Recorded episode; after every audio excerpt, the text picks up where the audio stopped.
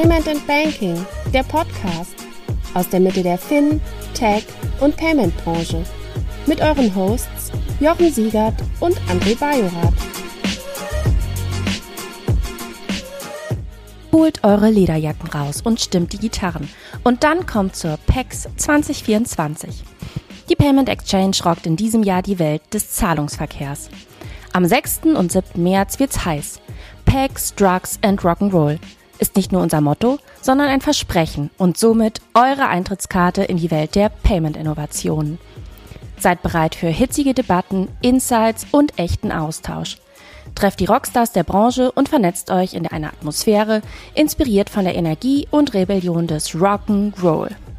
PAX 24, wo Payment auf Rock'n'Roll trifft. Seid dabei, wenn es heißt, Zahlungsverkehr neu erlebt, wild, laut und revolutionär. Ihr seid Händler und wollt euch bewerben oder euch direkt eines der begehrten Tickets sichern, dann findet ihr alle Infos unter www.payment-exchange.com. Hallo und herzlich willkommen zum Fintech-Podcast von paymentbanking.com. Der Februar, der kurze Februar ist vorbei und der liebe der lange Februar. Alle vier Jahre. Ja, gut, ein Tag mehr, ein Tag mehr. Der liebe André und ich wollen auf die News zurückschauen. Hallo André. Hallo Jochen, ich war schon da. Du bist schon, hast dich ja schon vorgedrängelt. Vorlaut. Ja, und aber vor allem, wir schaffen es diesmal. Ich bin, schon, ich bin schon im Pex-Modus, weißt du, ich habe schon meine Punk-Perücke auf und deshalb kann ich unterbreche ich dich die ganze Zeit. Apropos, apropos Pex, unser, unsere Nebendiskussion, die wir mal hier im Podcast hatten, ist Payment schon gelöst, hat ja aber LinkedIn sehr weit geschafft und jetzt auf eine eigene Diskussion bei der PEX. Ich bin mal gespannt, wie du sagst, du hast dann Punk-Modus an. Mal gucken, wie du dann aggressiv auftrittst. Zecke. ich, sammle, ich, sammle, ich sammle aber auch einen Euro für einen antifaschistischen Umtrunk. ja, dann lass es doch mal, bevor ich frage, ich, frage, ich frage den Marc, ob ich dafür ein, ein Sum-Up-Terminal benutzen darf. Bevor die PEX dann anfängt, jetzt noch schnell den News-Rückblick für den Februar durchsprechen. Und der kurioserweise sehr viele Funding-Meldungen hat. Da werden wir gleich drauf eingehen. Und die erste ist, da muss ich erstmal googeln, weil ich die kannte, die Company nicht. Sechs Millionen Funding für Monite von Valar Ventures und Third Prime. Valar ist ja dieser Arm von Peter Thiel. Und ich dachte so, was ist das denn für eine Company? Die machen irgendwie KMU und B2B. Äh, Buchungs, äh, Buchhaltungsintegration und stellte fest, das ist tatsächlich eine, eine Berliner Company und du hattest dich mal gehört. Insofern kannst du vielleicht ein bisschen was dazu sagen. Ja, ich hatte es in der Tat mal irgendwann auf dem, auf dem Tisch liegen. Ich meine, ich hätte das Pitch Deck mal irgendwann bekommen, schon vor einiger Zeit. Und es sind ja auch ein paar Szeneköpfe als Business Angels mit dabei, unter anderem der Ralf, Vorstand bei der ING, also Ralf Müller, der ja zwischendurch auch schon mal bei der Postbank war und dann glaube ich bei der IKB, ne, bei der ja. zwischendurch. Ähm, der ist da mit drin. Also ist, glaube ich, genau, ich habe dann aber gerade auch erstmal wieder kurz nachdenken müssen, kurz auf das äh, Fauna-Team geguckt und ähm, in der Tat sehr internationales Team, auch stark gebackt von super, super Business Angels, unter anderem Jonathan Weiner, der ja auch Weimar, der früher bei Google war und dann die Money 2020 ins Leben gerufen hat. Was machen die? Die machen halt in der Tat, wie du es gerade schon gesagt hast, B2B Rechnungsmanagement. Also auch wieder etwas, wo wir sagen, äh, ist eigentlich ein Feature oder ist es ein Produkt oder ist es eine Firma? Aber hier scheint es wirklich auch, sich wirklich richtig gut zu entwickeln. Und dieses Thema der Prozessoptimierung neben Excel und, ähm, und, und Schuhkarton ist weiterhin ungelöst. Ne? Also in Deutschland das typische Lexware-Thema, in Teilen auch sowas wie Moss und Client, aber ich glaube, es ist einfach so ein riesengroßer Markt und äh, du weißt ja, dass ich das ja auch mal gemacht habe von 2009 bis 2011 mit N4 haben wir das uns, uns dem Thema ja auch sehr stark gewidmet. Ist halt das größte, die größte Zielgruppe von Unternehmen, ne? diese ganzen, ganzen kleinen. Ich glaube, es ist immer eine interessante Frage, wie du halt im Vertrieb vorgehst, ob du dir bestimmte Verticals raussuchst, also eine Spezialisierung auf bestimmte Verticals machst oder ob du halt bestimmte Funktionalitäten in den Vordergrund stellst. Und ich glaube, bei denen sind es momentan erstmal Funktionalitäten, die sie in den Vordergrund stellen und dann halt gucken, wahrscheinlich so eher zu einem Betriebssystem für die KMUs zu werden. Ja, und ich meine, das Thema ist ja immer noch offen. Also es gibt halt immer noch nicht das SAP für KMUs. Und SAP ist ja nie runtergegangen in dieses, in dieses Segment. Und deswegen ist im Grunde immer noch viel offen und nicht optimiert und die ganzen losen Enden noch nicht zusammengefasst. Ja. Interessanterweise ist die Webseite deutsch, äh, eine englischsprachige Website. Also ich bin bei der erstmal draufgegangen, so was ist, was ist jetzt bei uns im Fintech-Podcast in der News irgendeine amerikanische Company, bin ins Impressum gegangen, habe festgestellt, äh, tatsächlich ist eine deutsche Company mit einer GmbH in Berlin, die aber wie gesagt eine nicht deutsche Website haben. Also insofern auch da sieht man so ein bisschen äh, auch schon vermutlich den Anspruch, eben nicht nur für den deutschen Markt sowas zu bauen, sondern äh, global. Absolut, ja. Und das Geld soll ja auch, wie du es gerade, hast du, glaube ich, gesagt, ne, auch für die amerikanische Expansion benutzt werden. Ja. Oder für die Expansion in die USA genutzt werden. Und ich bin gespannt. Commerz Ventures aus Deutschland hat ein Funding für eine estländische Company gemacht namens TUM. Die kennt man eigentlich noch als Modularbank. Und die Koba hat da 25 Millionen ähm, reingegeben. Ähm, also letztendlich Core Banking Plattform, eines von den, wir reden nachher noch über etablierten Player, eines von den vielen Companies, die versuchen, die Services im Banking noch mehr zu digitalisieren, noch mehr zu modular, modularisieren, deswegen ja Modularbank und ähm, einfacher zu machen für die etablierten Incumbents, also auch natürlich dann für die Fintechs. Ja, interessant, ne? Der Move von den, von den, äh, von Commerz Venture. Die waren ja schon auch, glaube ich, auch bei Mondu, äh, nicht bei Mondu, bei Mambu investiert, ne? Ja, und sind ja, Mambu, ja, immer wieder auf dieser Infrastrukturseite. Und, und Marketta sind sie auch drin. Wollte ich gerade sagen. Marketta, Marketta genauso, also auch da Infrastruktur. Hier bei den Toom, beziehungsweise vorher Modular Bank, bin ich immer wieder ein bisschen überrascht gewesen. Ich bin auch ein paar Mal über die gestolpert, weil das ja nah an dem Thema war, was wir bei Figo auch gemacht haben, weil die sich auch sehr stark über das Thema API-Plattform versucht haben zu positionieren. Ich habe das nie so ganz verstanden, wo wirklich ihr USP ist. Und die sind wirklich schon lange unterwegs. Ne? Die sind jetzt nicht irgendwie vor zwei Jahren entstanden, sondern die sind, glaube ich, schon zehn Jahre alt oder sowas. Also, dass da jetzt so viel Geld nochmal reingeht, interessant, weil da muss ja ein Plan hinterstecken, was man halt jetzt in den nächsten Jahren damit tun will und was die Commerz Venture im Kopf hat oder was, was die Investment-Hypothese ist. Ich glaube, das Kernbanksystem Thema ist, glaube ich, echt weiterhin ein super interessantes auf der einen Seite und gleichzeitig auch eins, wo viele strugglen. Und du hast es ja gerade auch schon angedeutet, dass da auch gerade wieder was passiert ist mit Sopra. In Deutschland ist nee, es natürlich. ich meine Temenos, aber da kommen wir dann gleich okay, drauf. Aber Sopra ja genau das gleiche. Sopra ist aber ja Sopra auch, ja, ja. Genau. Aber was du, was du halt hast, ist halt, glaube ich, bei dem Kernbanksystem Thema, dass du es nicht aus der deutschen Perspektive betrachten darfst, weil wir halt hier diese Sonderrolle haben, dass ja. so viele Institute an den Sparkassen, an einem Rechenzentrum bei den Sparkassen, an einem Rechenzentrum bei den Volksbanken hängen und die ganzen kleinen Privatbanken jetzt nicht so riesig relevant sind, dass die immer ihr Kernbanksystem äh, verändern. Also ich glaube, ja. da musst, musst du, glaube ich, immer international betrachten und wahrscheinlich auch gucken, dass viele von diesen Modulen, deshalb Modular Bank war wahrscheinlich auch gar nicht so schlecht der Name, möglicherweise auch bei Fintechs irgendwann im Einsatz sind oder bei kleineren ja. Unternehmen, vielleicht auch gar nicht direkt bei Banken, sondern halt bei Playern, die Finanzdienstleistungen verkaufen wollen. Ne? Und ähm, du hast ja immer wieder solche, solche neuen Unternehmen.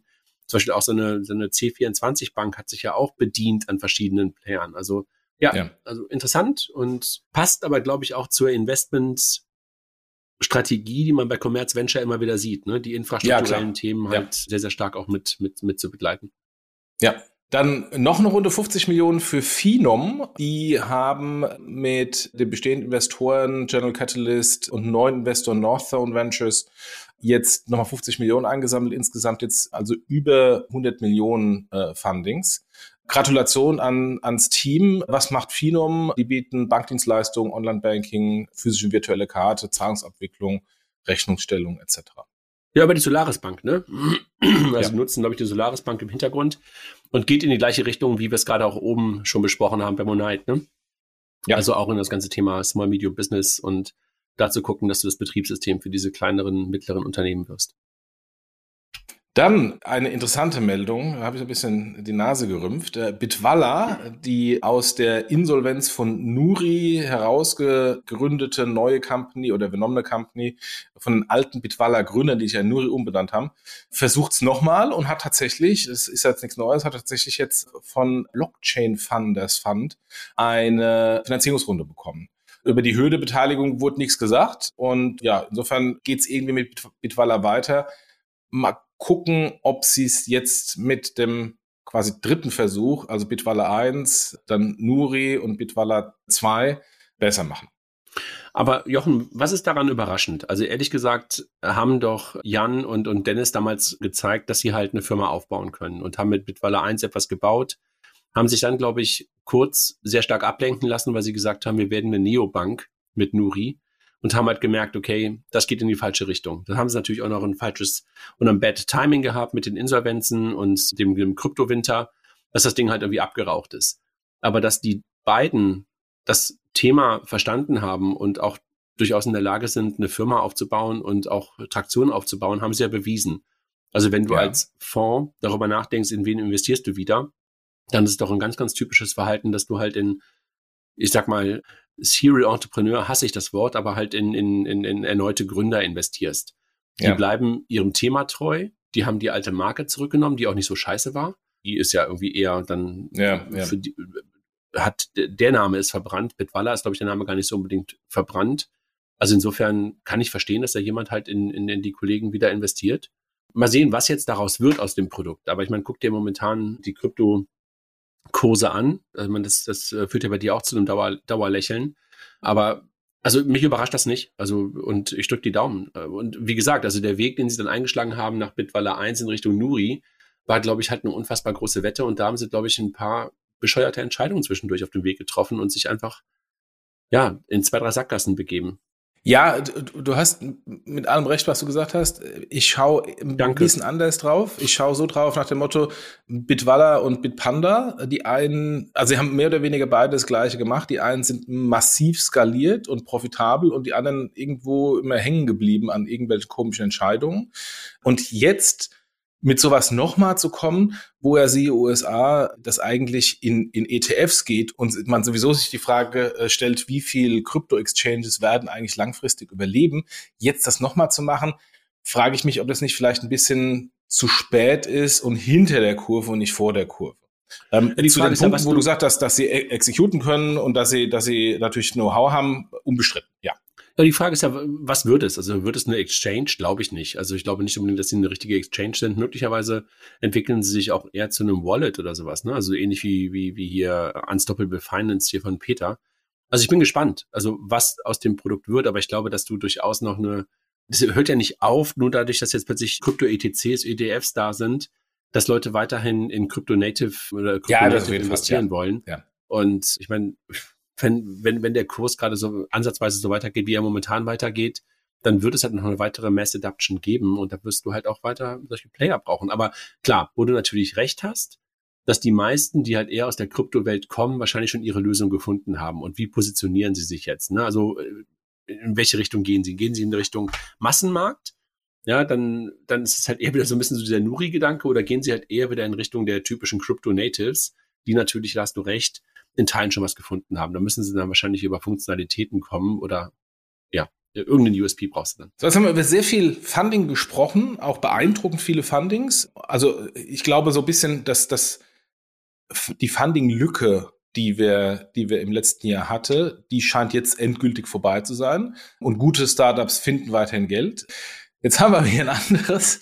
Und zwar Christian Mangold, der, es heißt zwar offiziell Ex-Klarna-Manager, aber für mich ist das ein Sofortüberweisungsmensch, der dann irgendwann von Klarna gekauft wurde, also ähm, nicht wirklich eine große Klarna-Expertise, hat ein Startup in München gegründet, ist ein Salesman von Sofort gewesen, ein dezentrales Web3-Datenökosystem und möchte eine Funding-Runde machen, behauptet die Company, die eigentlich noch gar nicht existiert, noch kein fertiges Produkt hat, sei 75 Millionen Dollar wert. Die Company heißt Twinity und ja, sucht im Moment auf einer Basis von 75 Millionen. Sind wir da schon wieder bei der Übertreibung aus der Vergangenheit? Also jedenfalls, wenn ich dieses Buzzword sehe, dezentrales Web3 Datenökosystem, könnte ich kotzen. Nein, keine Ahnung, Jochen. Also das war jetzt irgendwie sehr despektierlich und gemein und möglicherweise steckt da und bestimmt steckt da eine super geile Idee hinter und eine ganz, ganz äh, tolle Business Opportunity, die ich aber wirklich gar nicht bewerten kann. Also ich habe auch den Artikel, ehrlich gesagt, auf Finance Forward äh, nur überflogen, wo das ja announced wurde diese Woche. Das ist ja etwas, so wie ich es verstanden habe, wo sie glauben, an einem ganz, ganz großen Rad drehen zu können. Und dass du dann natürlich sagst, okay, dann ist halt auch die Bewertung, weil das ein ganz, ganz großes Rad ist, am Anfang schon so groß, kannst du, ja, kannst du versuchen. Und äh, wenn er halt die Leute findet, ich bin mir manchmal nicht sicher, ob das eine gute Idee ist, so früh solche hohen Bewertungen zu ja, haben, weil das ja. kennen wir ja beide. Du rennst dieser Bewertung da manchmal hinterher, bis du dann halt auch wirklich da reingewachsen bist. Und ja. wenn sie es hinbekommen, Chapeau. Aber ansonsten bin ich mir ja sicher, dass es eigentlich keine gute Idee ist, am Anfang die bestmögliche, höchstmögliche Bewertung zu haben, sondern halt die richtigen Investoren an deiner Seite zu haben. Absolut, ja. Gehen wir weiter, weg von den Funding-Meldungen. Ähm, die Solaris Schrägstrich Solaris Bank, steht offensichtlich kurz vor der Übernahme des ADAC-Kreditkartenportfolios. Das haben wir ja die ganze Zeit in den letzten Monaten immer wieder ein bisschen begleitet, verschiedene Ups und Downs. Jetzt scheint es tatsächlich zu passieren und dass die, dass das Kartenportfolio zur Solaris wechselt. Gratulation ans Team, wenn es denn so sein sollte, weil das ist ein, ein großes, ein Riesenportfolio ähm, und auch äh, eine tolle Chance für die Solaris, sich so ein bisschen von Fintech, rein Fintech-Wetten unabhängiger zu machen. Total wichtig, haben wir ja auch ein paar Mal drüber gesprochen. Das war, glaube ich, so ein Go oder No-Go. Ne? Also wenn das Portfolio kommt, dann ist da mit Sicherheit ein Weg nach vorne viel, viel einfacher möglich, als wenn dieses Portfolio jetzt nicht zur äh, Solaris Bank gekommen wäre. Insofern haben sie es hoffentlich gestemmt bekommen und ich gehe einfach davon aus, dass es auch genauso ist, wie du es gerade beschrieben hast und würde mal den Konjunktiv weglassen. Und ja, sehen wir mal. Also ich habe am letzten Wochenende äh, mit dem ADAC meine Erfahrungen gehabt, nicht mit der ADAC-Kreditkarte, aber mit dem ADAC als solches und mit dem Thema Identitäten äh, oder digitale Identitäten, aber es hat damit eigentlich erstmal gar nichts zu tun. Aber in der Tat ist, glaube ich, die ADAC-Kreditkarte ein großes Portfolio. Ich hatte noch nie eine. Hattest du schon mal eine? Nee. ADAC-Kreditkarte. Aber möglicherweise haben es dann doch ganz viele. Also Glückwunsch nach Berlin. Und München. Ja, Gratulation. Dann, und das zeigt, wie wichtig dieser Deal für die Solaris ist, die nächste Meldung, dass Vivid seine Konten von der Solaris abzieht. Also die, die Neobank äh, Vivid hat eine, äh, mittlerweile eine eigene Lizenz und migriert die Konten, die es bei der Solaris hat, weg von der Solaris hin auf die, auf die eigene Lizenz. Ja, aber keine Banklizenz mehr, ne? Sondern nur noch eine Genau, ist eine E-Geld-Lizenz, ne? genau, genau. So ein ähm, bisschen das, so wie bei Quanto auch. Genau, das zeigt eigentlich dieses, dieses grundlegende Dilemma. Solaris ist mit, mit vielen Fintechs als White Label Bank gewachsen und entweder gehen die Fintechs dann pleite, dann sind sie weg, oder die Fintechs werden so groß und werden dann eigene Lizenzen nutzen ähm, und sind auch wieder weg von der Solaris. Und wenn jetzt natürlich dann quasi das neue neue Funding von neuen, neue Gründung von neuen Startups ausbleibt, wie es in den letzten Jahren war, hat natürlich dann Solaris relativ schnell ein, ein größeres Problem. Und deswegen äh, nochmal auf die ADC-Thematik zurückzukommen, ist es extrem wichtig, dass, dass, dass, dass da unabhängiger werden. Und, äh, und jetzt genau die Meldung im Kontext zeigt natürlich, wie wichtig, wie wichtig das war. Absolut. Also war ja immer das große Risiko, was wir alle immer gesehen haben, wenn halt die Firmen wachsen, dass sie dann halt die eigene Lizenz beantragen. Das ist jetzt hier ja nicht ganz der Fall, sondern sie haben halt eine E-Money-Institut aus Luxemburg gekauft. Aber ja, ich glaube, Vivid war schon ein relevanter Player für die Solaris ja. Bank. Ne? Ja, absolut. Dann, das hatte ich ja vorhin kurz angeschnitten, Temenos, der Kernbankensoftwareanbieter aus der Schweiz, sehr stark im angelsächsischen Raum aktiv, hat eine Short-Selling-Attacke hinter sich ähm, bringen müssen. Die Aktien sind massiv eingebrochen. Was werfen die vor? Ähm, dass ähm, Buchhaltungsproblematiken da sind, was Shortseller immer vorwerfen, äh, und dass teilweise, äh, das wunderte mich ehrlich gesagt, äh, Temenos in andere Startups investiert hat, die dann Temenos Software gekauft haben und der, der, der Deal des Kaufs der Temenos Software genauso groß war wie das Investment von Temenos in das Startup. Ja, äh, also von daher, äh, da, da ist wohl ein bisschen was dran und äh, mal gucken, wie, wie Temenos sich aus dieser Situation rauslaviert. Ähm, offensichtlich soll auch der, der CEO ähm, ausgewechselt werden, beziehungsweise eine Suche nach einem neuen CEO gestartet. Gibt es eigentlich diese eine Firma, wo über die, die über, über die PIP immer spricht, diese Wasserstoff, was waren das, Wasserstoffautos oder Wasserstoffroboter oder was auch immer, wo Amazon auch immer investiert ist, die auch immer. Das waren, das waren Gabelstapler, glaube ich. Gabelstapler, ja. Ne? Ja. Ist, aber war das nicht Wasserstoffgabelstapler oder irgend, ja, irgendwas? Ja, irgend sowas, äh, ja. Elektro- oder Wasserstoffgabelstapler, genau. Ja. Klingt sehr ähnlich, ne? Klingt sehr ähnlich. So in sich Geschäfte, die einfach immer die Bewertung nach oben treiben.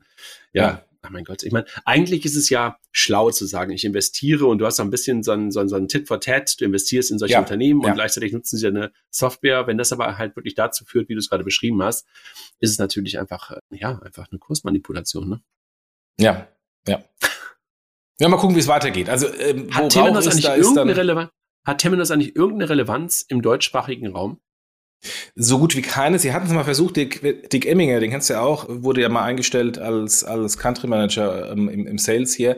Die, ich weiß, sie haben bei ein paar Landesbanken alte Softwarelösungen und, und äh, Dirk hat, stand vor dem Deal seines Lebens, indem er eine, eine große DAX-Konzern, Bank-DAX-Konzern seine, seine Software verkauft hat, die keine Bankensoftware, ähm, nämlich Wirecard. Und, und äh, irgendwie das zwei Wochen bevor dann halt das passierte, was, was mit Wirecard passierte. Und natürlich ist das nie tatsächlich dann Geld geflossen. Das war natürlich dann einfach für ihn auch als Salesman ähm, eine größere Katastrophe. Aber du hast vorher gesagt, ähm, wir haben im Grunde zwei Kernbankensysteme, die Sparkassen und die Genossen und dann so viele Restbanken gibt's gar nicht mehr, die dann natürlich einen attraktiven Markt darstellen. Und die ja dann teilweise als Restbanken auch auf die Fiducia zum Beispiel. Exakt, äh, genau. Die, Entschuldigung, genau. die heißt ja nicht mehr Fiducia, sondern sie heißt ja jetzt Atruvia. Atruvia, genau. Dann Cure Finance hatten wir auch äh, ein paar Mal schon drüber gesprochen, dass das Fintech im Ärztebereich so ein bisschen gegründet als Alternative zur Apotheke und Ärztebank, als innovative Apotheke, hat ja Probleme mit als ähm, innovative Apotheke, als äh, Habe ich innovative Apotheke gesagt? Als innovatives Fintech. Im, im, im Medizinbereich. Die hatten ja das Problem, dass da ein Investor reingegangen ist, der dann nicht gezahlt hat, sie deswegen die Insolvenz geschlittert sind. Der Gründer Martin Buhl hat da aus der Insolvenzmasse die Company zurückgekauft und jetzt verkauft an einen Investor namens Rebmann Research, Marktforschungs- und Gesundheitswesen spezialisiertes Unternehmen. Also in dem Bereich drin, aber so die, die große Fintech-Idee jetzt, ich mache da ähm, äh, große Software und werde eine Konkurrenz zur Apotheke und Ärztebank, ist damit vermutlich nicht mehr so relevant, oder? Ich weiß nicht genau, was Martin sich dabei gedacht hat und, und was der Plan ist. Bestimmt ganz schlaue Dinge. Ich glaube, dass das Thema weiterhin eins ist, wo du auf jeden Fall was machen solltest und was machen kannst. Dieses ganze Thema ist einfach richtig crappy. Und es gibt ja auch ein paar andere Unternehmen, die aus anderen Ecken dazu kommen. Wir hatten mal irgendwann Nelly bei uns im Podcast, ähm, ja, die ja, ja, eher über die Payment- und Onboarding-Strecke in Arztpraxen, Zahnarztpraxen kommen. Der Bedarf ist weiterhin da. Die Müdigkeit oder der Frust auf die Apotheker- und Ärztebank, das kenne ich aus dem eigenen Umfeld, ist auch weiterhin da.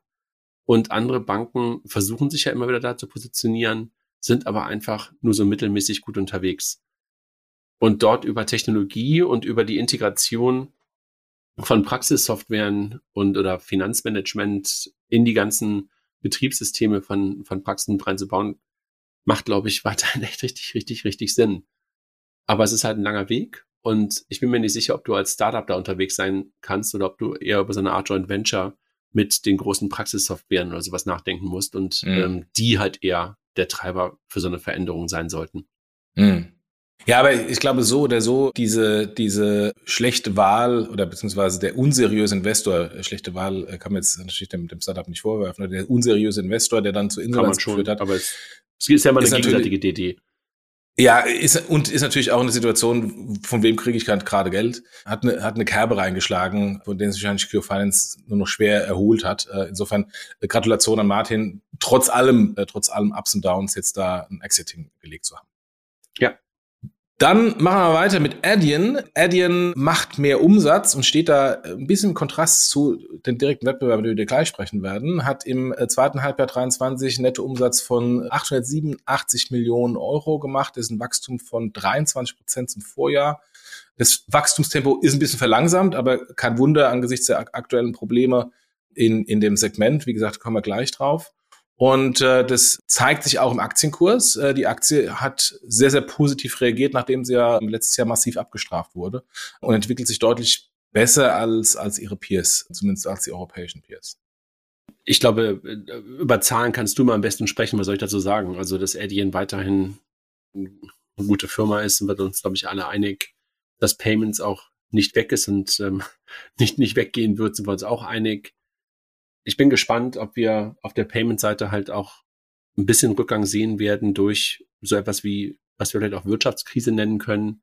Da bin ich mal gespannt, was das für eine Auswirkung halt auch auf die Payment-Provider haben könnte in den nächsten Monaten und ja, hoffentlich nur Monaten. Ja, wir haben ja, wir haben ja, das ist eine Infografik, die wir bei Payment Banking gebaut haben. Es gibt ja neue Zahlen von Girocard und von Visa, wo Girocard ja quasi nur noch minimal über das, über die Inflationsrate gewachsen ist und Visa und massiv 25 Prozent äh, gewachsen ist und auch mehr Terms mittlerweile hat. Das zeigt so ein bisschen eine, eine Abschwächung, zumindest bei den großen Playern. Das ist der, der, der Vergleich, haben, wir auch Artikel reingeschrieben, so ein bisschen Äpfel mit Birnen, weil Girocard natürlich große, dominanter, dominanter Marktführer in Deutschland ist und Visa hinten dran noch natürlich als kleiner Player stärker wächst. Aber es, es zeigt, dass zumindest, wenn ich ein gewisses Niveau erreicht habe, dann das Wachstum zum aktuellen Zeitpunkt nicht mehr so groß ist, weil Konsumentenzurückhaltung von den Endkunden existiert. Ja, weiter geht's. Dann, Giesecke und Devrient hatten sich ja vor geraumer Zeit an Netcetera beteiligt. Die hängen häufig, also kennt man die, ähm, hinter diesem Visa Mastercard 3D Secure Verfahren. Haben es jetzt erhöht auf 95 Prozent. Also das ist jetzt eine mehr oder weniger fast hundertprozentige G&D-Tochter aus der Schweiz, die auch im Banking-Software-Bereich aktiv sind. Ich glaube, G&D macht ja schon seit ein paar Jahren immer wieder gute Schritte, wie ich finde. Ne? Also ja. die gehen immer ein paar Wetten ein. Ich glaube, so ein paar Wetten sind nicht so richtig aufgegangen. Also bei Very Me ist es, glaube ich, noch eine offene Wette. Aber so ein paar Sachen machen sie, glaube ich, machen das sie, glaube ich, richtig anders, gut. dass sie noch offen ist. Aber gut. Sie ist jedenfalls noch nicht geschlossen. Ähm, ja, das stimmt.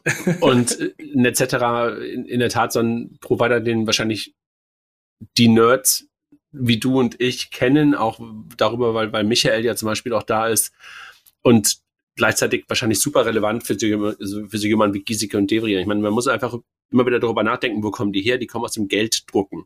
Das ist ja. eigentlich die Kernaufgabe von G&D mal irgendwann gewesen. Und was ist der nächste Schritt, den du halt tust, wenn du halt irgendwann mal merkst, das Bargeld wird immer weniger, also deine Hauptaufgabe, die du mal gehabt hast, wird immer geringer, dann haben sie angefangen, Karten zu machen und jetzt fangen sie halt an, in der Wertschöpfungskette immer weiterzugehen, aber trotzdem immer noch mit dem gleichen Versprechen da zu sein, nämlich Sicherheit in das System reinzubekommen. Und wenn ja. du halt 3D Secure sicher machen kannst und das macht ein etc. ja, dann passt das halt zum Werteversprechen von G&D. Also insofern finde ich diese Wertschöpfungserweiterung, die G&D da immer macht und der, der Winter, Wintergerst heißt er, glaube ich, ne? Ralf ja. Wintergerst, der ja auch Bitkom-Präsident mittlerweile ist, macht das richtig gut. Also diese ja. Firma steht für mich nicht irgendwie für boah, verstaubtes irgendwas, was sie ja sein könnte, wenn du eigentlich darüber nachdenkst, was sie waren, nochmal, ne? Gelddruck war eigentlich das Thema. Finde ich, hat sich G&D echt richtig, also einfach auch vom Image stehen die wirklich aus meiner Perspektive gut da. Also es ist einfach Absolut, natürlich ja. ein großes Unternehmen, natürlich ein, auch ein langweiliges Unternehmen, ein altes Unternehmen, aber man hat nicht das Gefühl, dass die irgendwie stehen, sondern die bewegen sich. Ja. Ja, ja, auch jetzt im Kontext, äh, du hast Karten kurz angesprochen, wenn ich mir auch die Peers anschaue von G&D im Kartenbereich, also Kartenproduktion, SIM-Kartenproduktion, die haben sich auch kaum weiterentwickelt. Und G&D hat A, die Transformation, wie du richtig erklärt hast, von Drucken auf Karte äh, hinbekommen und jetzt die Transformation auf, auf Software und sind auch sehr stark in den ganzen digitalen Zentralbankwährungen aktiv. Also von daher äh, beeindruckend, wie diese Firma sich immer wieder neu erfindet und aber da trotzdem im Kern bleibt. Ja, oder also neu, neu erfindet, weiß ich gar nicht. Vielleicht ganz kurz, Jochen. Neu erfinden finde ich nämlich eigentlich fast gar nicht, sondern sie bleiben halt diesem Versprechen, da bleiben sie halt komplett bei, sondern sie, sie, sie ergänzen einfach, sie ergänzen sich um Dinge, die halt zur, zur Zeit passen. Also, blöd gesagt. Was ich sagen will, ich finde, die Firma erfindet sich nicht neu, sondern die macht eigentlich weiterhin das das Gleiche. Das, was sie eben gemacht hat, nur halt mit Sicherheit ins Geld, ja. genau, Sicherheit ja. ins, ins, ins Finanzsystem rein und ins Geldsystem ja. reinzubringen. Und das Geldsystem ist halt heute nicht mehr gedruckt, sondern halt anders und das machen sie weiterhin und, und, und sie finden halt aber halt auch genau die richtigen Tools und, und Angebote, die dieses Versprechen weiterhin die, die auf dieses Versprechen einzahlen. Das finde ich halt, das, das ist keine Neuerfindung, sondern halt eine dauerhafte Transformation, die ich halt bei denen eher sehe. Ja, Gehen wir aufs nächste. Das börsengelistete Frankfurter Fintech Credit Shelf, die machen äh, Finanzierungs. Das ist die äh, liebste Firma vom, vom Doms oder von irgendwie vom Finanzszene, ne? So oft wie die Exakt, über die berichten. Genau. Krass. ja, so ein bisschen. Ich weiß gar nicht, ähm, ich weiß, ich weiß, ist, wer, wer, wer mag die so? Ist das, ist das, ist das Heinz Roger oder ist das irgendwie Christian Kirchner? Oder wer, wer, wer schreibt das, liegt, das liegt an den, an Bildzeitungsberichterstattung des Boulevard, die bei Credit Shelf sich abspielt. Genau, genau. Die haben jetzt ein ein Schutzschirmverfahren äh, beantragt, aufgrund der von dir erwähnten Probleme hinsichtlich der, der Refinanzierungslinien. Das zeigt, für mich, ich bin ja immer noch skeptisch bei diesen vielen KMU-Ländern, unabhängigen KMU-Ländern, obwohl wir jetzt wieder ein attraktives Geschäft haben durch die, ähm, durch die Zinssteigerung, scheint es dann doch nicht so zu funktionieren. Auch wenn jetzt immer wieder neue, immer aus dem Ausland nach Deutschland drängen. Aber Credit Shelf ist zumindest mal so ein Signal, so rosig ist dieses Geschäft dann doch nicht. Ich habe Credit Chef, ich meine, die waren ja eine der ersten, die damals so mit erste Welle Fintech, die, die damals unterwegs waren. Da waren sie, glaube ich, eher noch auf der Vermittlungsseite, ne? Da, ja. Wenn ich, wenn ich ja. mich recht entsinne. Da waren sie eher so wie die, wie hießen die anderen nochmal, die irgendwann gekauft worden sind aus Düsseldorf, die Compeon, ne?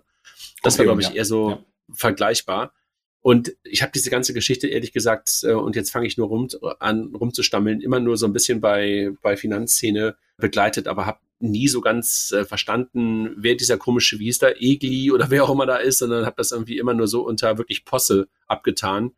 Ja, hoffen wir mal, dass die Mitarbeiter, die halt jetzt da irgendwo von betroffen sind, entweder, dass es da weitergeht und dann vielleicht auch etwas seriöser weitergeht oder dass sie halt irgendwie schnell was Neues finden. Ja, und aber äh, das Problem ja war ja, dass das eine Linie von Goldman Sachs gegeben wurde, die aber konditioniert waren. Also sprich, dass eben nicht nur Goldman Sachs Geld reingibt, sondern auch die Investoren und das hat dann irgendwie nicht funktioniert. Ja, also ich habe gerade mal den, den, den Kurs angeschaut. Die kamen von 80 Euro und liegen im Moment bei ähm, 51 Cent. Marktkapitalisierung. Ui. Von ähm, 80 Euro? Ja. 80 Euro. Ähm, Aber da war wahrscheinlich auch keine Liquidität auf der Aktie, oder? So, das ist doch, das ist doch irgendwie auch so ein Das mag sein, das mag sein. Also Mitte, Mitte 2019 und 2018 äh, 80 Euro und äh, hat eine Marktkapitalisierung von gerade mal nur noch 418 Millionen. Nee, nee, Quatsch, nicht Millionen. Von 418.000 Euro. Das hätte ich, hätte ich auch ähm. gerade gedacht. Also, die, also irgendwie ein paar Nullen sind da falsch. nee, also 418.000 Euro, das ist natürlich, ja, sieht nicht gut aus. Gehen wir weiter, wo es da deutlich besser aussieht, auch so ein bisschen im B2B-Bereich, aber auch im B2C-Bereich ist Augsmann in Düsseldorf. Die haben eine neue Rekordverbriefung für die Refinanzierung hinbekommen. Und zwar haben sie ein neues Asset-Backed Securities Produkt oder Volumen aufgelegt von 1,3 Milliarden Euro am Markt platziert. Sprich, sie verkaufen quasi ihre ihre Kredite, die sie, die sie herausgegeben haben, paketiert an institutionelle Investoren. Und ja, insofern Gratulation an Aux Money. Das läuft. Das ist aber eher eine Nerd-Meldung. Ne? Also das, was da gerade passiert und was du gerade beschrieben hast, müssen ja auch erstmal die Leute verstehen, was da passiert. Das hat nur indirekt mit dem eigentlichen Geschäft zu tun, sondern es ist die Basis für das Geschäft, was sie eigentlich machen. Ne? Also die Verbriefung, die sie die Refinanzierung, machen, das, genau. Die Refinanzierung, die, sie, die sie da gemacht haben. Also was ja. es eigentlich zeigt, ist, bei Aux Money läuft's gut. Sie ja. kriegen immer mehr Ver Kredite über die Plattform und sie vermitteln nicht nur, sondern was sie eigentlich machen, sie vergeben wirklich Kredite. Ja. Und das, was sie dann machen, sie verpacken es, wie du gerade beschrieben hast, und sammeln dafür dann sozusagen Refi-Geld ein. Also äh, ich finde ja Raphael, ja, ich habe den, fand den schon immer sehr schlau, aber der baut halt einfach eine große Firma. Ja, absolut. Und die kommen ja vom, vom P2P-Lending und da war immer die Herausforderung, ich muss auf der einen Seite genügend Investoren auf dem Privatkundenbereich finden, die Geld auf den Marktplatz geben, um dann Kredite rauszugeben. Und äh, quasi den einen Bereich hat man einfach schlicht abgeschnitten. Also sie gehen gar nicht mehr über Privatinvestoren, sondern machen das jetzt rein über institutionelle. Ist natürlich auch viel einfacher und viel planbarer, da Volumen auf die Plattform zu bringen. Ja. Lemonway hat den Umsatz verdoppelt. Ich kenne Lemonway gar nicht, Jochen. Ja, ist ein, ist ein Marktplatzunternehmen. Die machen Payment auf, auf Marktplätzen. Es ist nett, aber da reden wir natürlich immer noch von einem, einem kleinen Volumen. Ähm, insbesondere, insbesondere ist natürlich die Frage, wie kann Lemonway sich gegenüber den Addians und Stripes da auch langfristig etablieren? Ja. Aber wenn, aber wenn du dich kennst, dann gehen wir gleich zum nächsten. wir haben ja im Moment diese, diesen Krypto-Hype mit äh, Bitcoin, was wir nahe nah All-Time-High steht. Und wer weiß, wie es dann steht, wenn jetzt ihr diesen Podcast hört. Also noch haben wir es nicht geknackt. Es gibt ja die EZB, die im Rahmen vom digitalen Euro ähm, es seit gibt Jahren. Die EZB, schön gesagt. diese, es gibt diese EZB. Die im Rahmen des digitalen Euro. Kein, kein, kein, irrelevanter Player. die im Rahmen des digitalen Euro seit Jahren so ein bisschen eine Fehde gegen Bitcoin hat. Wo ich mich immer frage, so, warum hat es eigentlich die EZB nötig, ähm, da so schlecht über Bitcoin zu reden? Das ist eine angesehene Institution und insbesondere, wenn sie schlecht über Bitcoin redet mit Argumenten, die nachweislich falsch sind. Und da gab es jetzt einen neuen Blogpost, der, der vom nackten Kaiser, des, des nackten Kaisers neue Kleider übersetzt auf, auf Deutsch, wo dann gesagt hat, jetzt alles Quatsch mit Bitcoin und wird nur zu betrügerischen Transaktionen eingesetzt etc. Was dazu führte, dass dann bei Twitter unter dem Blogpost eine Korrektur von der Community gemacht wurde, dass es eben nicht stimmt, was da steht, sondern nur 0,34 Prozent des Transaktionsvolumens nachweislich ähm, illegal ist. Das finde ich ehrlich gesagt peinlich für die EZB, für diese gute Institution, dass sie sich da in ein, in ein Wasser begibt, wo eigentlich nur sehr dubiose Postings bei Twitter es nötig haben, so korrektiert äh, oder Korrektivnachrichten unten dran gesetzt zu bekommen, sollen eigentlich doch besser ihr Produkt digitaler Euro so bauen, dass es im Wettbewerb mit Bitcoin besser ist und dann braucht man sich alle Blogposts und solche, ah, solche ja, korrektieren einfach sparen. Aber Jochen, aber Jochen, also ehrlich gesagt, Bitcoin und digitaler Euro sind für mich keine vergleichbaren Produkte und das ist auch kein Wettbewerbsprodukt.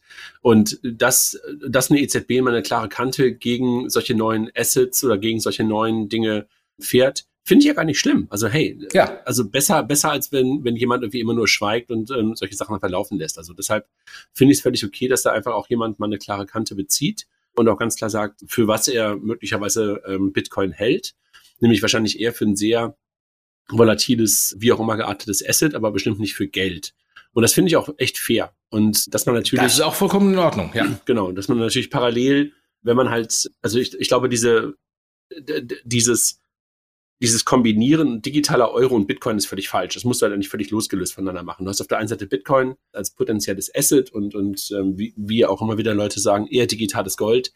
Eine digitale Euro ist gar nicht vergleichbar aus meiner Perspektive mit Bitcoin. Dass es teilweise in einen Pot geworfen wird, kommt ja eher von Bitcoin-Maxis. Und äh, diese Diskussion würde ich ja als EZB gar nicht führen wollen. E, exakt. Also es ist ja die EZB, die sich daran reibt und sich damit reindringen lässt. Eigentlich müsste ja. die EZB souverän sein und sagen, interessiert mich nicht. Und ja. das, was du sagst, ist ja total richtig. Aber statt souverän darüber zu stehen, begibt sie sich in diesen Vergleich und nutzt dann auch noch Argumente, die falsch sind. Und das ist das, wo ich mich frage, warum hat die EZB das nötig? Ja, das stimmt. Trade Republic. Ich habe jetzt mittlerweile auch die Karte, genauso wie du, über die viel gesprochen wird, aber da kommt offensichtlich jetzt schon wieder mehr. Sie planen offensichtlich den Einstieg in Wertpapierkredite. Ist ja auch so ein, ah, du zeigst ja, ich habe ich hab nicht das Plastik du siehst dich, Siehst du dich? Ich sehe mich, genau. Ähm, ist es denn äh, kratzempfindlich? Weil ich habe da ja nur so ein, so ein kleines Ergänzung auf meinem iPhone hinten dran, wo die Karten extrem eng reingesteckt sind und dachte, dann habe ich so eine Spiegelkarte und die ist sofort verkratzt, dann nutze ich es nur virtuell. Also bei mir ist sie bisher nicht verkratzt. Okay, okay. Also jetzt kommt insofern das nächste Produkt, Einstieg in Wertpapierkredite. Was hältst du davon? Naja, ich glaube, es ist einfach etwas, was normale Online-Broker ja eigentlich schon lange, lange Zeit haben. Also du kannst es ja auch bei einer Comdirect schon länger machen, auch bei einer Consors schon länger machen. Es hat ein gewisses Image. Und das Image kommt ja eher aus den USA, wo wir ja damals im, im Rahmen von den, wie hieß nochmal, GameStop-Dingen und, und während Corona hast du ja dort bei, wie hieß, wie heißt nochmal der, der Neo-Broker in den USA? Bei Robinhood, die haben es natürlich auf die Spitze getrieben. Deshalb hat es echt ein Image, also ein schlechtes Image, der Wertpapierkredit. Aber generell ist es ja eine Funktionalität, die jetzt nichts Neues ist und die halt bei den, ich sag mal, klassischen Online-Brokern schon seit Jahren vorhanden ist. Ja. Und insofern das als Vervollständigung des Produktportfolios auch anbieten zu wollen, verstehe ich total. Ich glaube, es wird eine spannende Frage, wie du es halt vermarktest und wie du es halt claimst, also was das Ganze halt ist und, und, und wie du es halt auch möglicherweise, in welchen Fällen du das möglicherweise Kunden auch vorschlägst. Ich glaube, darauf wird sehr stark ankommen, um dann damit wie gesagt, ich glaube, das richtige Wort, was ich suche, ist verantwortungsvoll umzugehen. Ja, Bisher ja. finde ich eigentlich, dass Trade Republic das ganz gut hinbekommen gut hat. Der ja. eine oder andere sagt, sie animieren zum Zocken oder sowas. Ich finde das ja wirklich weiterhin gar nicht.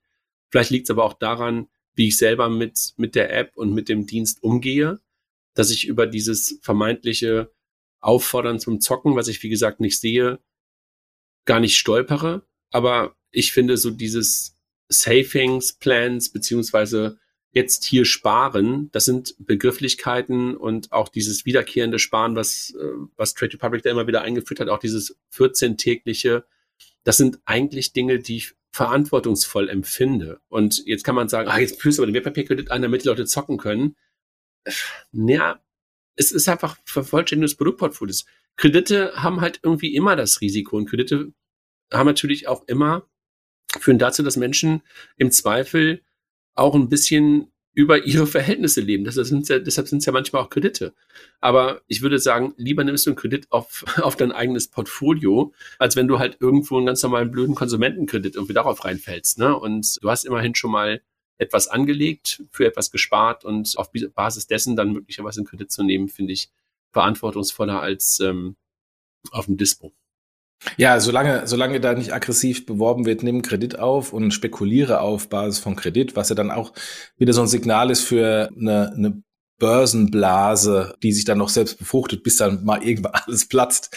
Solange äh, ist das eigentlich ganz gut. Also wenn ich natürlich, wie du richtig sagst, auf Basis des, des Portfolios einfach einen Konsumentenkredit aufnehme, um andere Dinge zu finanzieren, statt das Portfolio zu verkaufen, macht das Sinn. Wenn es so genutzt wird, macht es Sinn. Schwieriger, schwieriger wird es, wenn auf Kredit spekuliert wird. Absolut. Dann, Klarna bringt, wir haben gerade eben über Verimir gesprochen, Verimir 1.0. Klarna bringt jetzt auch einen Login-Service. Sign-in with Klarna. Reichlich spät. Bin ich mal gespannt, ob sie tatsächlich sowas im Vergleich zu dem großen Wettbewerb, an dem schon Verimir gescheitert ist, also groß Apple und Facebook und LinkedIn Login und Google Login, ob Klarna sich da wirklich etablieren kann als, als, als Alternative. Aber es ist ja weniger ein VeryMe und, und, und sonstiger Login, sondern eher so ein Vergleich, vielleicht eher so wie ein PayPal-Login oder bei Stripe hast du es ja auch. Wenn du einmal bei Stripe irgendwo bezahlt hast, kannst du dich ja auch mit deiner bestehenden Telefonnummer und sowas auch wieder einloggen. Ich glaube, das geht ja eher in die Richtung, ne, dass der Checkout schneller ist. Ja, ja. Dann unser All-Time-High-Gast im Podcast, die Kollegen von Raisin, die es ja irgendwie schaffen, tatsächlich in je, fast jedem Podcast. Nee, in jedem. Letztens hatten wir sie nicht und dann habe ich sie wesentlich am Ende noch erwähnt. die transformieren ihn ETF-Robo-Advisor zu einer digitalen Vermögensverwaltung. Macht aus meiner Sicht total Sinn. Liquid geht auch den gleichen Weg, weil die Robo-Advisor sich nicht so wirklich etabliert haben im Kontext von klassischem ETF-Sparplan. Ja, insofern Gratulation an Raisin, dass sie den Weg gehen. Ich glaube ehrlich gesagt, Jochen, es hat noch einen anderen Grund. Das solltest du einfach mal im Hinterkopf haben. Es gibt die sogenannte Retail Investment Strategie der Europäischen Union und die wird zu einer Veränderung auch der, man nennt es ja mal Trailer-Fee-Regelung geben. Also was kriegst du halt von wem möglicherweise noch als Bonuszahlungen dafür, dass du halt bestimmte Produkte vermittelst. Mhm. Und das verändert sich und du wirst halt neue ich sag mal, Revenue Pools bauen müssen. Und ähm, insofern ist das ganze Thema digitale Vermögensverwaltung etwas, was du in den nächsten Jahren noch bei dem einen oder anderen sehen wirst, weil du dann einen anderen Preispunkt draufschreiben kannst. Weil die, die, die, die Rückvergütungen werden halt in Teilen verboten werden durch die Retail Investment Strategie. Deshalb musst du dir halt ähm, andere Einnahmetöpfe überlegen. Und dafür ist dieses sogenannte DPM, diskretionäres Portfolio Management, super relevant für viele, viele Player. Man merkt, dass du bei einem Asset Manager arbeitest. Versuche dir nur Kontext zu geben. Ja, sehr gut. Äh, Wäre ich nicht drauf gekommen. Dann lass uns kurz über Partnerschaften reden. Adyen und Billy, die ja ehemals Factoring waren, jetzt bei Now Pay Later, haben eine Partnerschaft. Vermutlich geht es eigentlich um die Integration von Billy in, in, in, ins Adyen-Produkt. Und Ivoca und Konto erweitern ihre Partnerschaft für Embedded Lending. Ich muss sagen, Gratulation an alle Beteiligten. Ich weiß, dass Billy das sehr stark gefeiert hat. Das war wohl ein sehr wichtiger Meilenstein für die. Aber ja, am Ende des Tages mal gucken, was jetzt aus diesen Partnerschaften auch am Business rauskommt. Typische Vertriebspartnerschaften, ne? Ja. Wo du halt sagst, die Leute sind sowieso, gerade bei Evoca und Quanto, jemand, der bei Quanto ist, hat wahrscheinlich eine gewisse Tendenz oder eine gewisse Interesse auch an digitalen Lösungen und möglicherweise auch an, ist offen für neuere Lösungen. Das passt, glaube ich, zusammen. Und bei Etienne und Billy halt genau das Gleiche, ne? Ja. Dass du halt guckst, wie du halt ähm, mit dem anderen wachsen kannst. Dann haben wir, was für Apple ungewöhnlich ist, ein paar Zahlen mal von Apple bekommen äh, über die Apple Card. Das, äh, die, Apple ist eigentlich immer sehr verschwiegen, auch bei Apple Pay äh, hinsichtlich tatsächlicher. Äh, ist die Trade Republic Card nicht die neue Apple Card? Ist eine Apple Pay Card. Ja, kann man so sagen. Es gibt nur nicht den Cashback, aber zumindest den Eindruck macht sie ja. Ähm, und zwar ähm, vermutlich auslaufen der Kooperation zwischen Apple und Goldman Sachs hat jetzt Apple mitgeteilt, dass es mehr als 12 Millionen Nutzer, Nutzerinnen auf der Apple-Karte gibt und eine Milliarde Dollar Cashback ausgezahlt wurde im vergangenen Jahr. Was ja insofern eine, eine große, große Indikation liefert hinsichtlich äh, des, des Volumens, was über das äh, Produkt ausgegeben wird. Und 30 Prozent führen mehrere Zahlungen pro Monat damit durch. Also, dass sie das irgendwie noch bestätigen müssen, finde ich etwas kurios. Äh, da, da will man irgendwie zeigen, dass es eben nicht irgendwie in der Schublade liegt ähm, oder nur eine Transaktion gemacht wird, sondern tatsächlich so ein bisschen alltagsrelevant ist. Nett, aber angesichts der Tatsache, dass der Issuer hinten dran Goldman Sachs Milliarden verliert, kann es dann doch nicht so ein attraktives Produkt sein, zumindest auf die, für die Bankenseite. Ja, äh, sie wird ja wahrscheinlich dann irgendwie, ich bin gespannt, ob, ob sie weitergeht oder ob sie eingestellt wird. Was glaubst du, wird sie eingestellt? Also ich glaube, sie wird entweder massiv gecuttet und weitergeführt von einem neuen Issuer, um es profitabel hinzubekommen, oder es wird eingestellt. Ja, bin gespannt. Können wir eine Wette drauf schließen für ja. 2025. Ja, gut, ich bin ja damit Wetten zum Apple, Thema Apple-Karte nicht so der richtige gute Ansprechpartner. Meine Thesen haben wir irgendwie nicht so. Aber, aber wieso? Also, wenn, ein guter Wettpartner meinst du? Genau, ja. ein guter Wettpartner bist du doch. Also einfach nur gegen dich wetten. Dann hat man noch gute ja, deswegen wette ich dann nicht mehr in dem Bereich. Ich habe mir die Finger verbrannt. Dann, wir haben ja gerade eben über Adyen schon gesprochen, äh, bei den direkten Wettbewerbern sieht es offensichtlich nicht ganz so gut aus. Und zwar bei allen relevanten europäischen Wettbewerbern, bei Worldline, bei PayOne, dem Joint Venture von Worldline und der Sparkasse Finanzgruppe und bei Nexi steht wohl größerer Stellenabbau an. Also Worldline 1400 ähm, Stellen, bei äh, PayOne ist nicht genau bekannt, wie viel Personal abgebaut wird und genau das Gleiche bei Nexi, da ist es auch noch nicht äh, kommuniziert.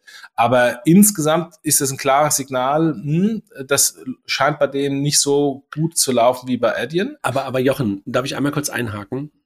Der Unterschied ist doch ein relativ klarer. Adyen ist auf der grünen Wiese gestartet und ist einfach damit erfolgreich geworden über die Jahre. Worldline, PayOne, Nexi haben halt viele, viele Dinge zusammengekauft und einfach ein Portfolio an Unternehmen zusammenbekommen dass da ganz, ganz viel Speck dran ist, muss doch fast so sein. Ja, absolut. Nur aus meiner Sicht, also wenn ich mir eine Pay One anschaue, da werden offensichtlich die Stellen gestrichen auf der Business-Seite, wo die Synergien eigentlich sind, ist ja hinten auf der Tech-Seite. Also die haben ja sowohl eine Worldline ähm, als auch eine Nexi haben ja immer noch äh, eine Vielzahl von verschiedenen IT-Systemen, die parallel laufen und mehr oder weniger das Gleiche machen. Also sind nicht wie eine, eine Adyen auf einem IT-System, was dann auch nagelneu ist. Und da sind eigentlich die Synergien und da ist der Speck. Aber das zu konsolidieren, das dauert viel länger. Deswegen wird erstmal irgendwie bei den einfachen Sachen gestrichen, die man relativ schnell machen kann. Also Sales, Marketing, ebenfalls Customer Support. Ja, aber also mich überrascht es eigentlich nicht, dass dann in dem Moment, also guck mal, wie viele Firmen sind mittlerweile von äh, bei PayOne zusammengekommen? Wie viele Firmen sind bei Worldline und bei Nexi zusammengekommen? Ja, ja. Dass da dann irgendwann mal geguckt wird, wie viele Sachen machen wir wirklich zweimal und dreimal und daraus wirklich mal eine Firma zu bauen, das muss ja dann dazu führen, dass du darüber nachdenkst, wie viele Leute brauchst du halt für bestimmte Themen und dann ist es ja klar, dass du dann erstmal einen harten Cut machst und möglicherweise danach wieder darüber nachdenkst, wo kannst du auch wieder wachsen. Ja, absolut. Interessant übrigens in dem Kontext, dass Adyen noch nie großartig Entlassungen ausgesprochen hat. Das ist natürlich immer einfach, wenn ich, wenn ich wachse, aber selbst wo sie, wo sie letztes Jahr massiv abgestraft wurden vom Markt, haben sie auch keine großen Entlassungen gemacht. Das heißt, Adyen ist, da muss man sagen, Gratulationsmanagement, da sehr gut, nicht zu überheiern und dann entsprechend auch nicht notwendigerweise äh, wieder zu entlassen. Das ist, das, da gehört auch viel dazu. Total. Ähm, also, dass du halt nicht, Kontext äh, in, betont werden. Dass, dass du in der Hype-Phase halt nicht irgendwie durchdrehst, ne? Ja, genau. Dann gehen wir zu Personalia, wenn wir gerade über Abbau und, und Co. sprechen. FinCompare äh, verstärkt die Geschäftsleitung. Der Günther ähm, übernimmt äh, die Be Leitung äh, der Bereiche Marketing, Technologien, Vertrieb. Die sind jetzt von der Spar äh, von der Raiffeisenbank übernommen worden, der Berliner Raiffeisenbank. Insofern kommen da vermutlich jetzt etablierte äh, Banker rein. Er kommt von der Interhyp-Gruppe und soll die Prozesse optimieren bei FinCompare. Viel Erfolg. Dann Michael Schretzenmeier verlässt SumUp. Er war erst im Oktober 21 zum CEO Europa ernannt worden. Können wir vielleicht nächste Woche auf der PEX mit dem Gründer Mark Alexander. Genau, nochmal äh, drüber reden, was es da auf sich hat, ob es vielleicht eine Umstrukturierung gab, etc. Also ich glaube, ähm, Schretze, so wird er ja genannt, ähm, war genau, war ja jetzt irgendwie knapp zweieinhalb Jahre, glaube ich, da. Und damals hat Mark ja damit auch ein bisschen ein paar Rollen abgegeben. Aber in der Tat können wir mit Mark darüber, darüber sprechen, wie sie halt auch ihre Führung aufbauen, wie sie ihre Führung möglicherweise verändern. Wir müssen ja nicht unbedingt über Schätzmeier direkt sprechen, aber von Mark mal zu erfahren, wie halt SumUp wächst und, und, und wie SumUp auch diese ganzen Sachen so managt, wird, glaube ich, interessant nächste Woche Mittwoch morgen auf der, auf der PEX. Ja, vor allem, weil es eines der wenigen Startups hier aus Deutschland ist, was wirklich international skaliert hat. Das, was viele irgendwie nicht schaffen. Da bin ich auch mal gespannt, äh, so ein bisschen da aus dem, aus dem Nähkästchen zu hören, wie sie das gemacht haben und warum sie das eben anders geschafft haben als alle anderen. Ja. Dann, Jan Bulm wird äh, Chief Financial Officer von Evergreen. Über Evergreen haben wir auch ein paar Mal schon gesprochen. Er wird jetzt CFO dort, kommt von N26, wo er im Corporate Development war. Ja, finde ich wirklich interessant, ne? weil Evergreen haben wir in der Tat schon ein paar Mal darüber gesprochen. Eigentlich wollten wir die auch mal im Podcast haben, haben wir bisher immer noch nicht geschafft. Also wenn jemand die haben uns sogar mal angeschrieben, André. Ähm, haben sie? Haben wir, glaub, ja, haben wir, glaube ich, irgendwie nicht reagiert, ist runtergefallen. Müssen wir mal echt? Ja, das ja, ist echt ja. dumm. Also äh, dann such doch mal die Mail raus. Wenn ich sie noch finde, ansonsten, ja. genau, aber würde ich gerne mal im Podcast haben und interessant, was Jana macht, weil ich finde, die, die, die machen momentan den Eindruck, als wenn sie relativ effizient neue Fonds aufgelegt bekommen und Ja. ähm, echt interessant. Wenn die Kollegen von Evergreen, die uns letztes Mal zugehört haben, jetzt noch fast eine Stunde nach dem Podcast gestartet haben, nur zuhören, bitte kommt auf uns zu und ansonsten suche ich mal in meinen E-Mails, ob ich, ob ich noch finde. Dann Synpex, letzte Meldung. Synpex, Compliance Fintech, verstärkt Management. Philipp SK nimmt die Rolle des CFOs und Golham Abdul wird der neue CTO und äh, haben eine Finanzierungsrunde von 4 Millionen, kommen von TX Ventures und Ace Ventures und jetzt sie quasi das Management rein, um das dann auch zu exekutieren. Gratulation. Ja, und TX, TX Ventures macht ja eine ganze Menge an Investitionen auch in, in Deutschland. Ne? Also ich bin mal, finde ich interessant. Also das sind ja die Jungs aus der Schweiz. Die haben unter anderem auch bei, ach Mann, die letztens bei mir im Podcast war, die das Fintech des Jahres für Blockchain, Cashlink, haben sie auch investiert. Also insofern interessant, also dass die halt in das Thema reingehen. Ja, Gut, das Gut. war's. Jochen. das war's. Eine Stunde Februar. Wir sehen uns am Dienstag und Mittwoch, Mittwoch und Donnerstag. Nicht so rum, ne? Ja, ich bin ab Montag schon, schon in Berlin bei der Profit Card Konferenz und dann ab Mittwoch dann auf der PEX. Freue ich mich. Alles klar. Tschüss. Schönen Tag.